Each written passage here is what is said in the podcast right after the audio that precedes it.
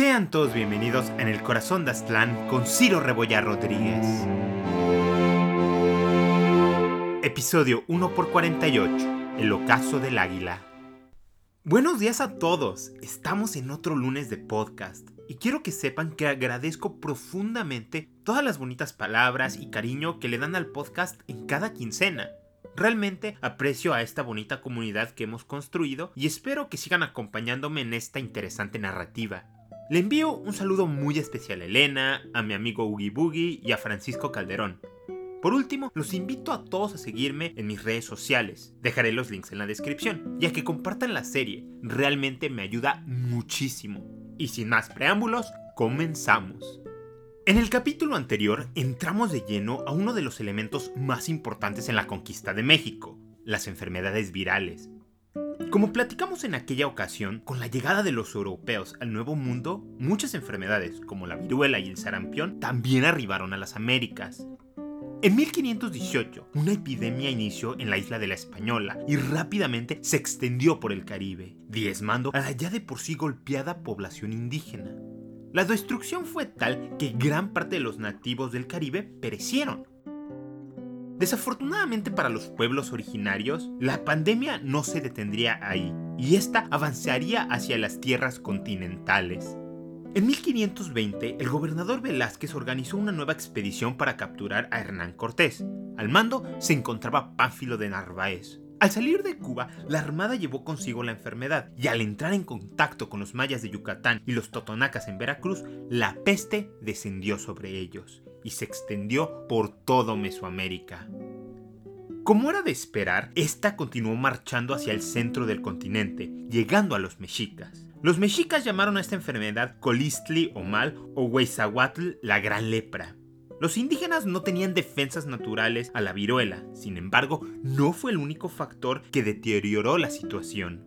Sus tratamientos, que eran útiles para otras cosas, resultaban contraproducentes. La pérdida humana fue enorme y las consecuencias políticas notables.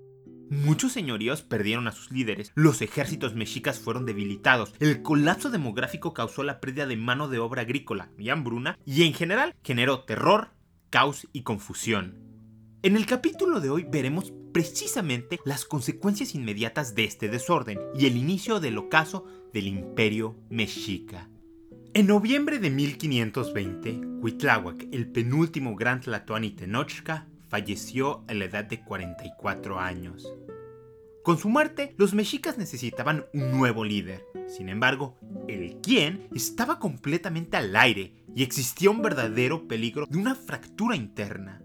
La tradición de sucesión mexica funcionaba por medio de precedentes, y esta prohibía que el trono pasase de padre a hijo, pero siempre se elegía a alguien de la misma familia real.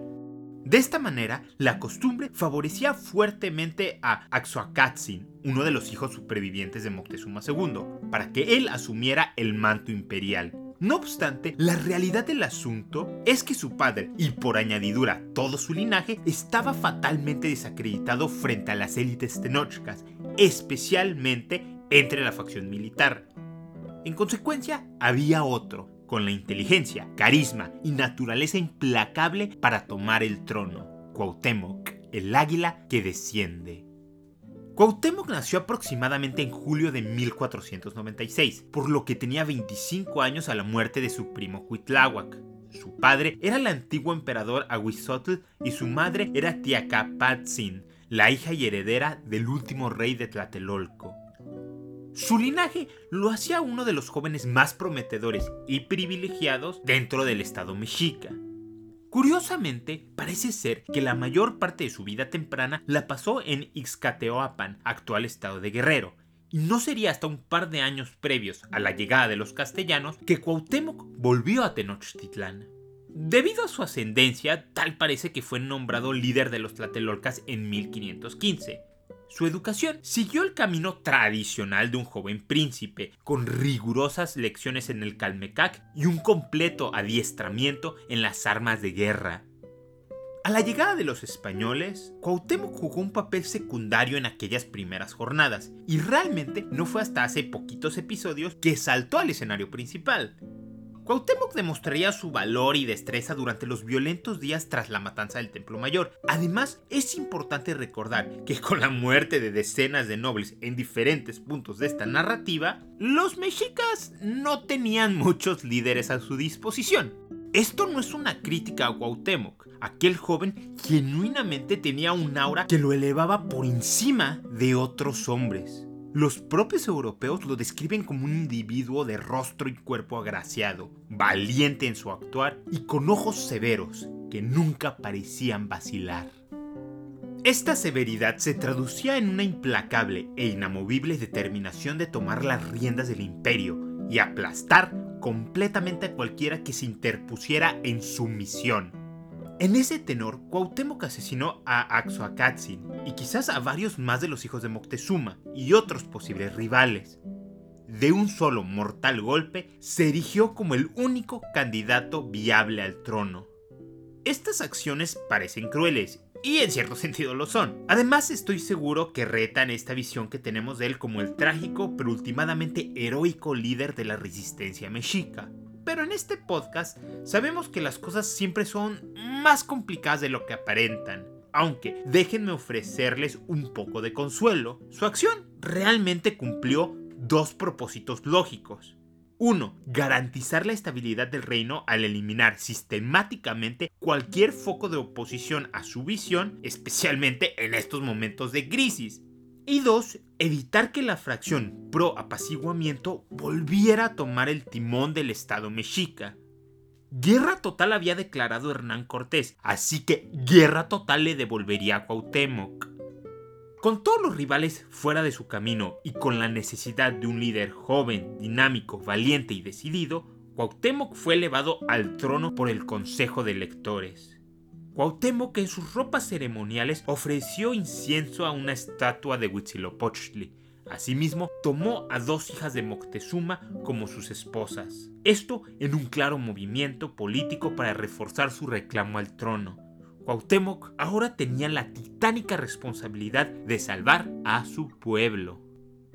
El nuevo Tlatoani tenía un claro mandato de enfrentarse a muerte a los europeos y sus aliados indígenas.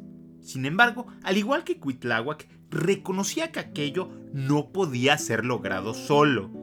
En consecuencia, también se lanzó en la búsqueda de aliados.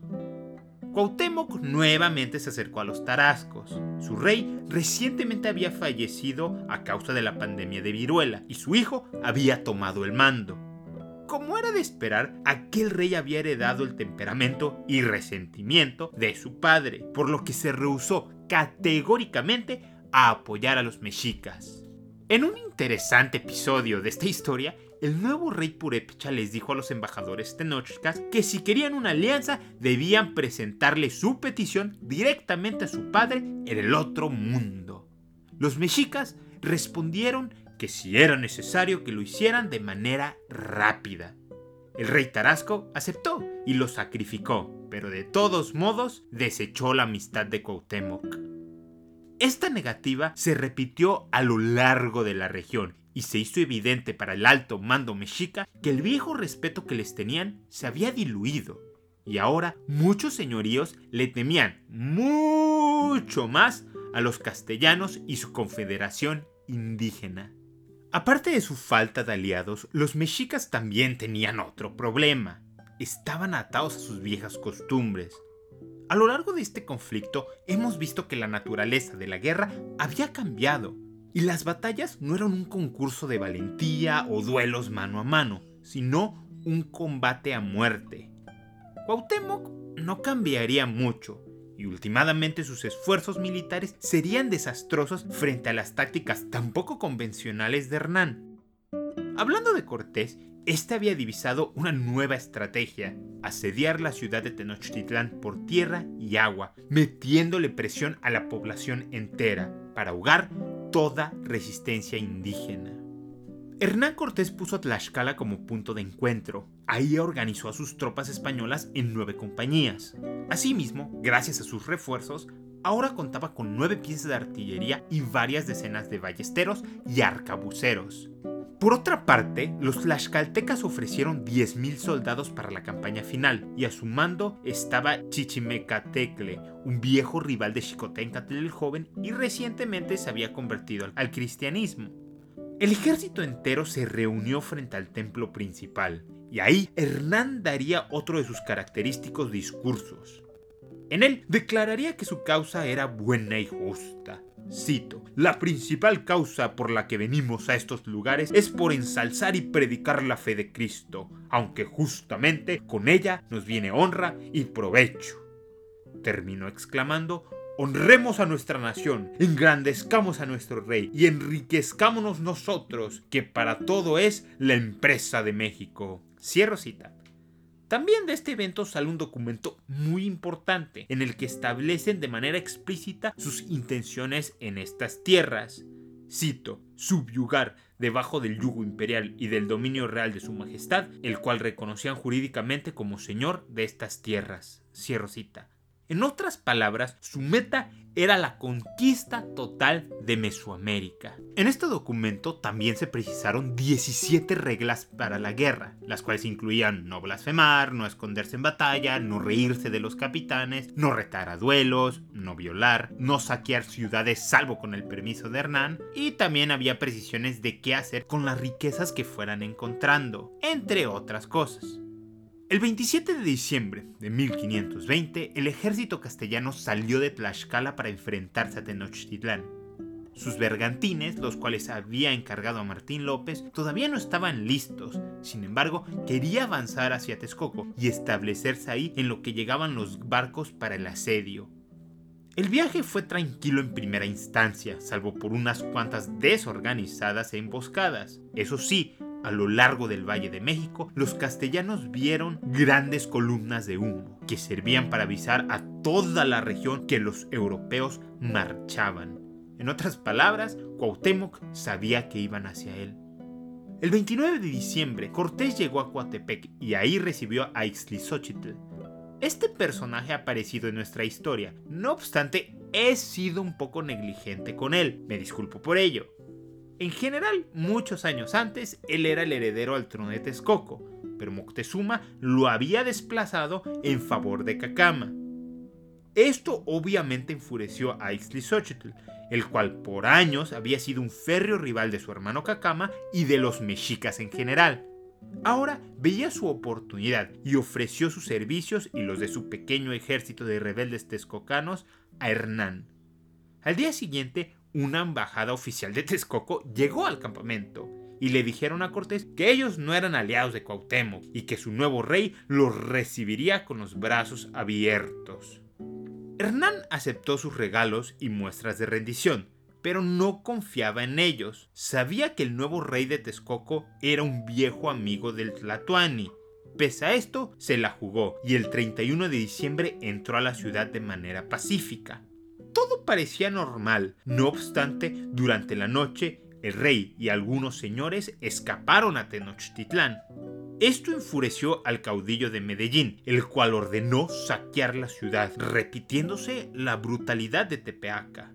Ixtlilxóchitl, que era nativo de Texcoco y que estaba en el campamento con Hernán, diría tiempo después que él intentó detener la matanza, pero los tlaxcaltecas eran unos salvajes. Los días siguientes se caracterizaron por el despojo y vandalismo en contra de Texcoco, aunque también de intensa diplomacia. Varios nobles de pueblos vecinos comenzaron a negociar una rendición con el caudillo. Al enterarse Cuauhtémoc envió a sus propios embajadores a recordarles sus lealtades por su parte, Hernán aprovechó la oportunidad para presentarse como un hombre de paz y ofreció términos al emperador mexica, diciéndole que sus enemigos del año pasado habían muerto y que quizás podrían llegar a un acuerdo mutuo. Naturalmente su mensaje no funcionó con el Tlatoani, pero sí con los señores vecinos, los cuales creían que podían confiar en un hombre que negociaba inclusive con un tenaz adversario. Además, es importante señalar que muchos de estos pueblos estaban gobernados o influenciados por poderosos intereses mercantes. Pero en los últimos años, Tenochtitlán había creado un monopolio en el comercio de productos de zonas tropicales. Romper este monopolio podía ser muy lucrativo. Tomando todos estos elementos en consideración, aquellos señores pusieron todas sus fichas en favor de los castellanos y lentamente los mexicas iban perdiendo su reino.